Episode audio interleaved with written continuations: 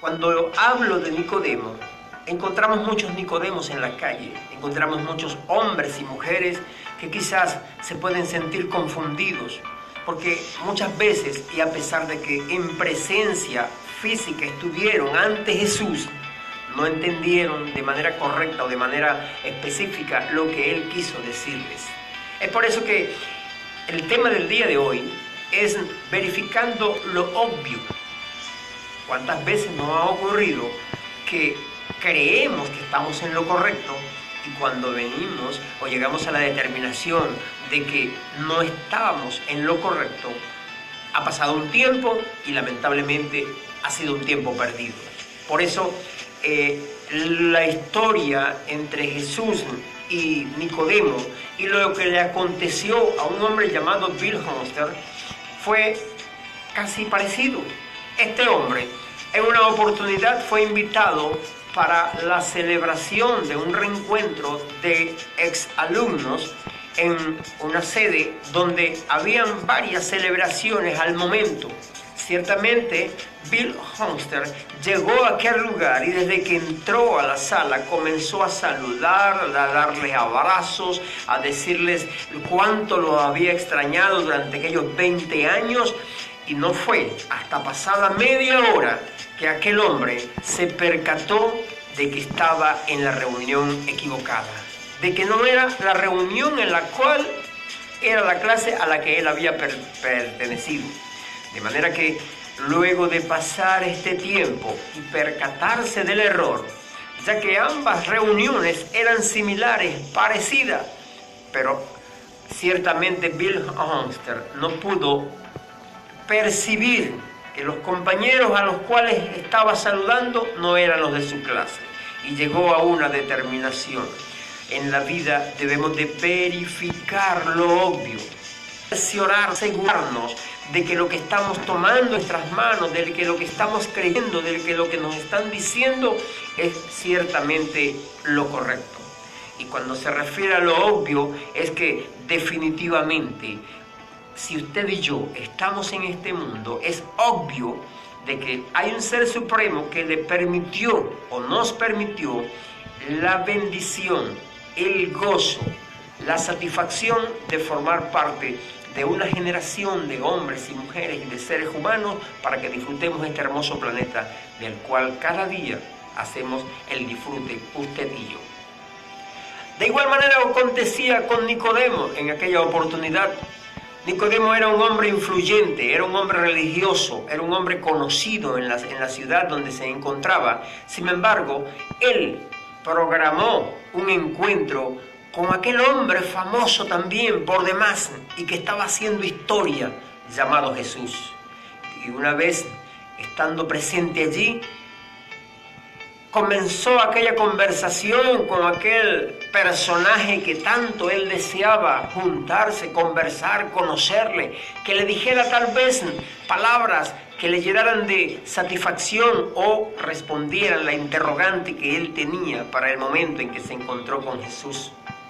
Luego de una conversación de largo rato, me imagino, Jesús le expresa estas palabras y le dice, Nicodemo, la solución que hay para la vida que tú estás viviendo, la que te presento, es que debes nacer de nuevo.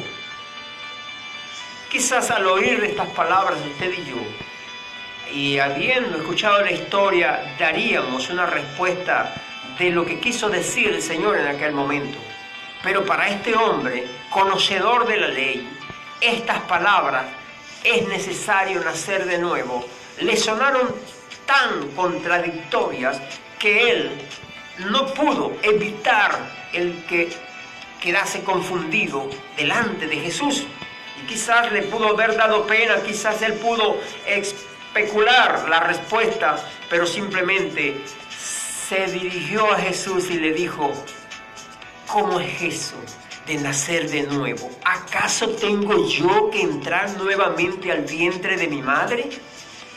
Fíjese en la respuesta sin primero analizarlo, porque este hombre, aunque era un principal, un fariseo, conocedor de la ley, no había verificado lo que era obvio a lo cual se estaba refiriendo Jesús. Estaba hablando de un tema que en el momento no enlazó Nicodemo de lo que se estaba refiriendo Jesús. A día pasa en la vida, usted mi amigo, usted mi amiga, quizás no ha detectado, no se ha percatado de que lo que a usted le está ocurriendo o de lo que a usted le han estado hablando no está en consonancia con lo que usted se está imaginando. Y es por eso que mucha gente engañada, quizás confundida, o quizás porque no se ha detenido a verificar si es el lugar correcto o es la filosofía correcta, es la ciencia correcta, sigue engañado como le pasó a Bill Hunster, que estuvo 20 minutos saludando personas y no conocía a ninguno de ellos porque no eran sus compañeros, simplemente no verificó lo obvio. Debo aclararte que este hombre fue uno de los grandes de la historia de la computación y sin embargo él sacó provecho a la experiencia que vivió y la aplicó a los mm, algoritmos de la computación. Y es por eso que hoy en día su nombre aparece en la historia como el que a raíz de aquella experiencia de haber pasado, digamos que el, bochorno, el, el, patético caso de estar en un lugar equivocado, pudo verificar lo que era la teoría en cuanto a la computación. Nicodemo, tal como Bill Hunter, pudo sacar la experiencia de lo que había oído de parte de Jesús, porque la respuesta que Dios le dio a su interrogante fue la que lo llevó a aclarar ciertamente que lo que él se estaba imaginando no era lo que el Señor, el Maestro Jesús de Nazaret, le había querido decir. Jesús le dijo, ¿acaso eres un principal? Y te digo, no te maravilles por lo que te voy a decir, pero ¿sabes qué?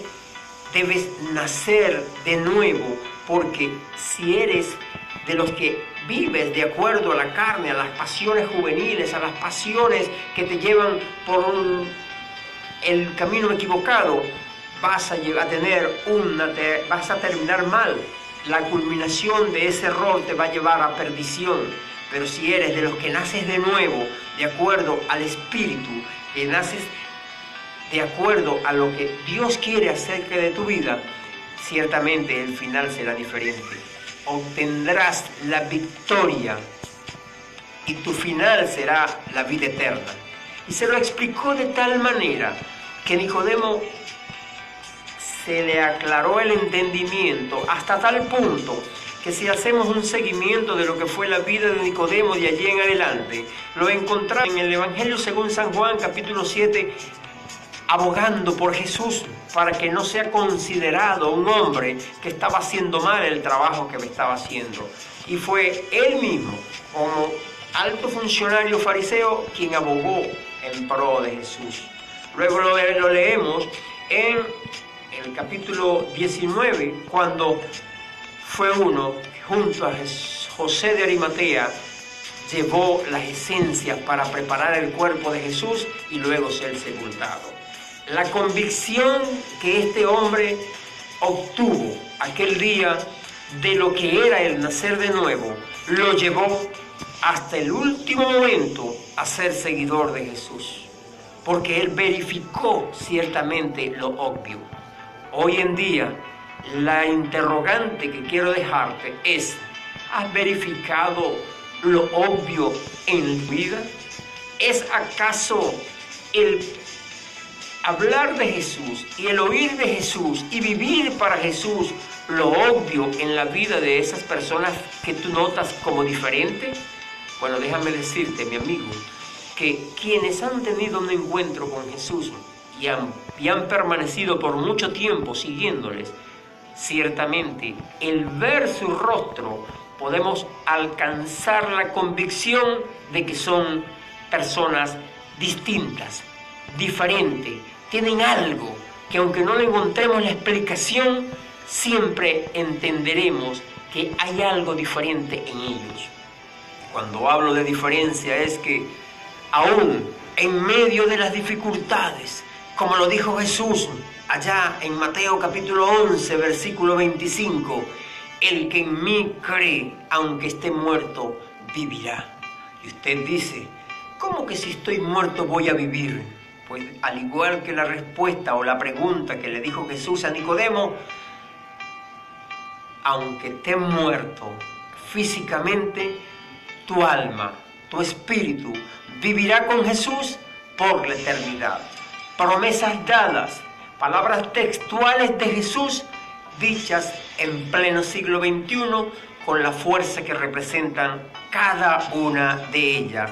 Porque cuando Jesús lo dice es porque tiene la autoridad para cumplirla, ejecutarla y ciertamente darte ese regalo de salvación. Te invito a que verifiques lo obvio y eso obvio en tu vida es la condición de pecador que te aparta de Él. Así que acércate a Él, reconócelo como Salvador y comienza a vivir una vida agradable a Él.